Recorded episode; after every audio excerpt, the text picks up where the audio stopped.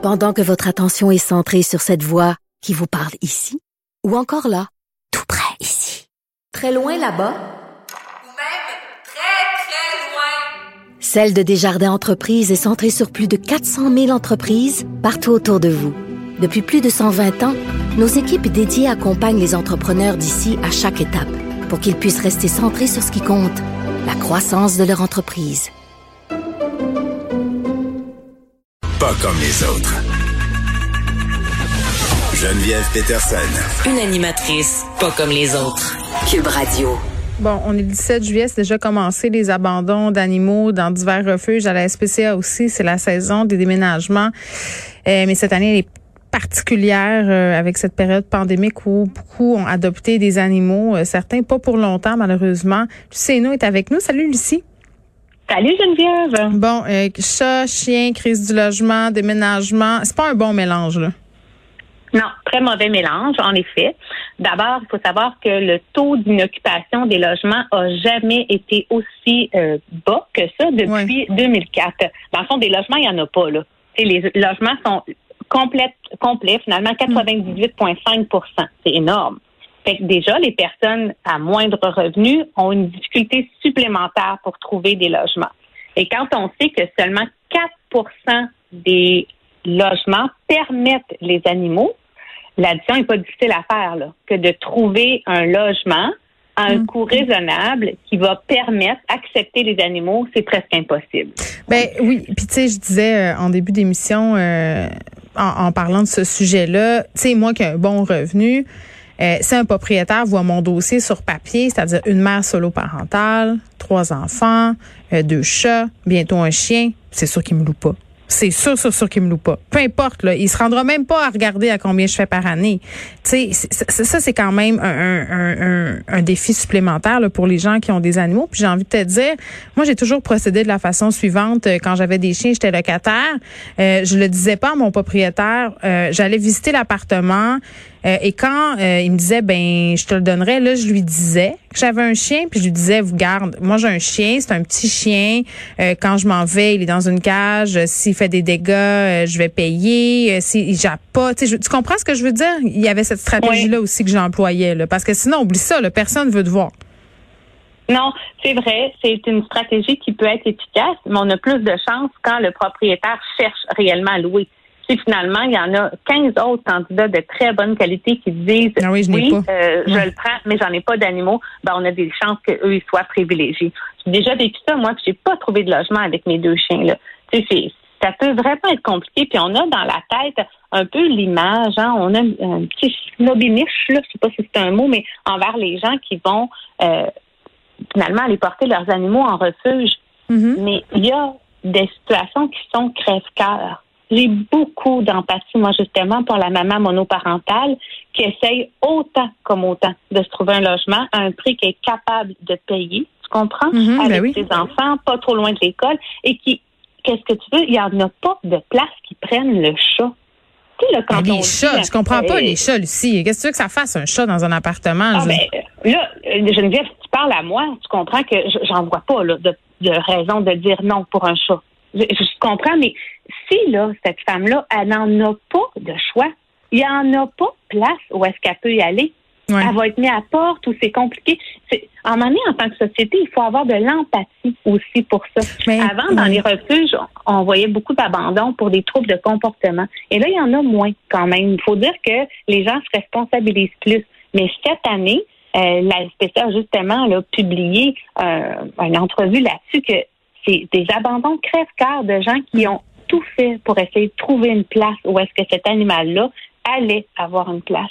Il n'y en a pas. Oui, ben je suis contente de dire euh, de t'entendre dire ça parce que c'est vrai qu'il y a des situations crève-cœur, puis c'est vrai qu'il faut avoir de l'empathie pour les personnes qui doivent prendre des décisions déchirantes. Euh, c'est sûr qu'entre un loyer pour loger tes enfants puis un animal, ben le choix est quand même euh, assez équivoque. Là. Tu vas choisir ta famille puis le lieu idéal pour ta famille.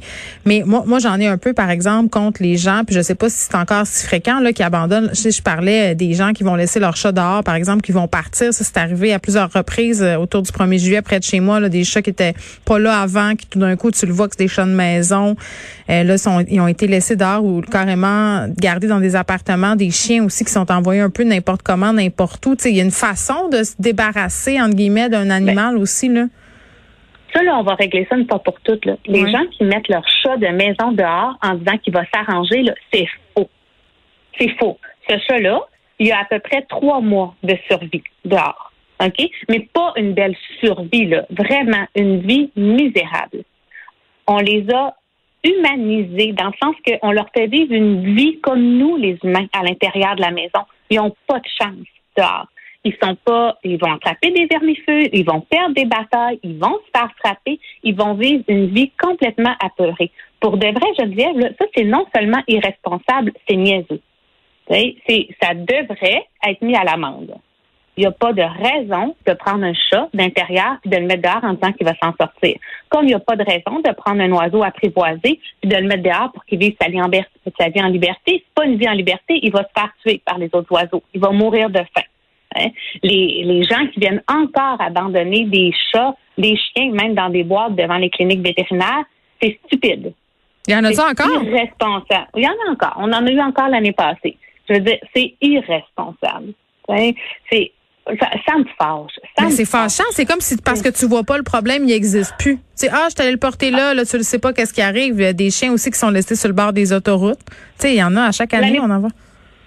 Oui, l'année passée, j'ai un client, moi, qui est rentré dans un appartement, puis il y avait un chien, un chat laissé là. Rien. C'est tout. ça a été des animaux chanceux parce que eux ont été adoptés chanceux dans leur malchance, mais ô combien d'autres n'ont pas vécu ça.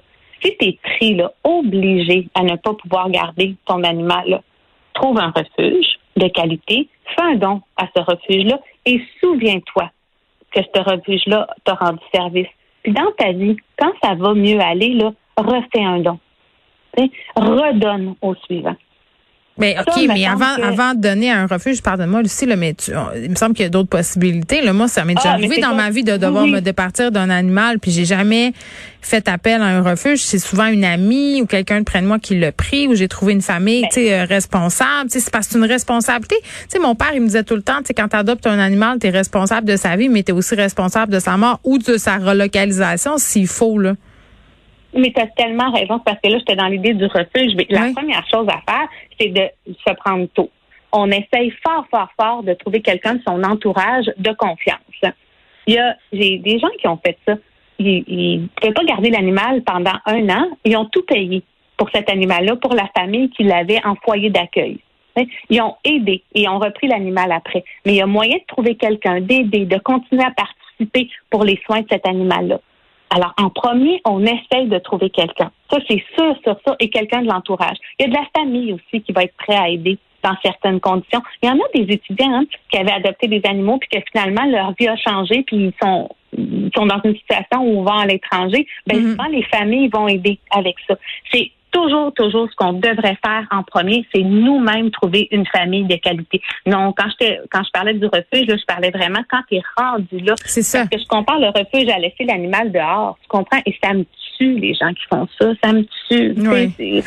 Puis, puis tu sais, oh, si les si les proprios étaient peut-être plus ouverts d'esprit, parce qu'en Ontario, t'as pas le droit d'interdire à un locataire d'avoir un animal. Mais c'est parce que si on est rendu là, c'est parce qu'il y a des locataires qui sont pas super responsables avec leurs animaux. Là. Je le sais, mon chum, il en possède des immeubles, puis il interdit les animaux, mais il est parlable, tu sais, dans le sens où, bon, il y a un locataire qui a un chat, puis il n'y a pas de problème, mais je veux dire, c'est parce qu'il y a des gens qui laissent leurs animaux faire n'importe quoi, puis qui saccagent les bâtisses. Je comprends aussi les propriétaires de pas en vouloir d'animaux dans certains cas parce qu'ils ont eu des mauvaises expériences. Mais nous, les amis des animaux, là, pour moi, on forme un tout. À chaque fois que tu quelqu'un qui laisse son chien japper pour rien, qui ramasse pas les excréments de son chien dehors, qui laisse le chat brisé avec euh, le mur là, parce qu'il ah ouais, parce qu'il donne pas de griffoir. Ben, c'est tous les amis des animaux qu'on est pénalisés. Tout le temps.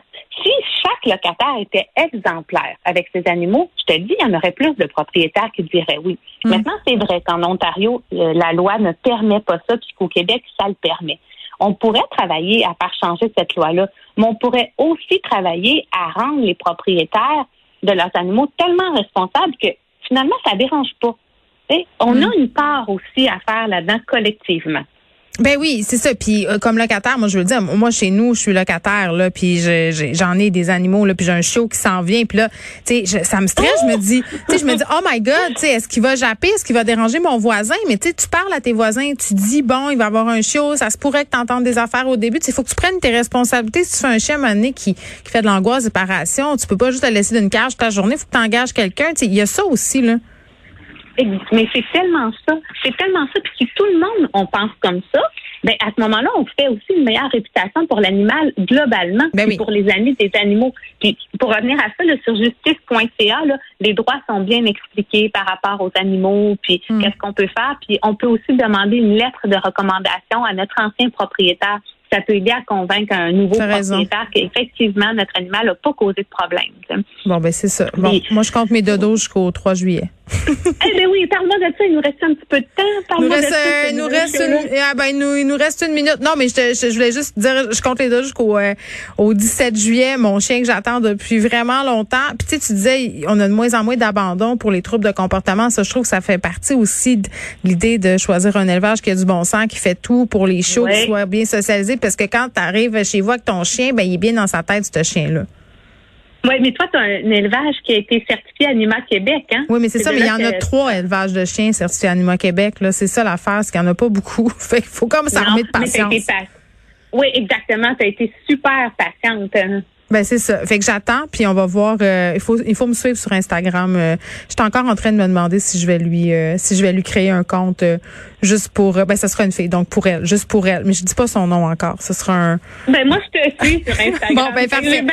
Tu regarderas tu regarderas ma dog porn cet été. C'était notre dernière ensemble cette saison. Lucie, ça a été un plaisir. Je vais te souhaiter d'excellentes vacances. On peut continuer à aller lire ce que tu fais sur le magazine web Flair et compagnie. Puis on peut te suivre évidemment sur Facebook.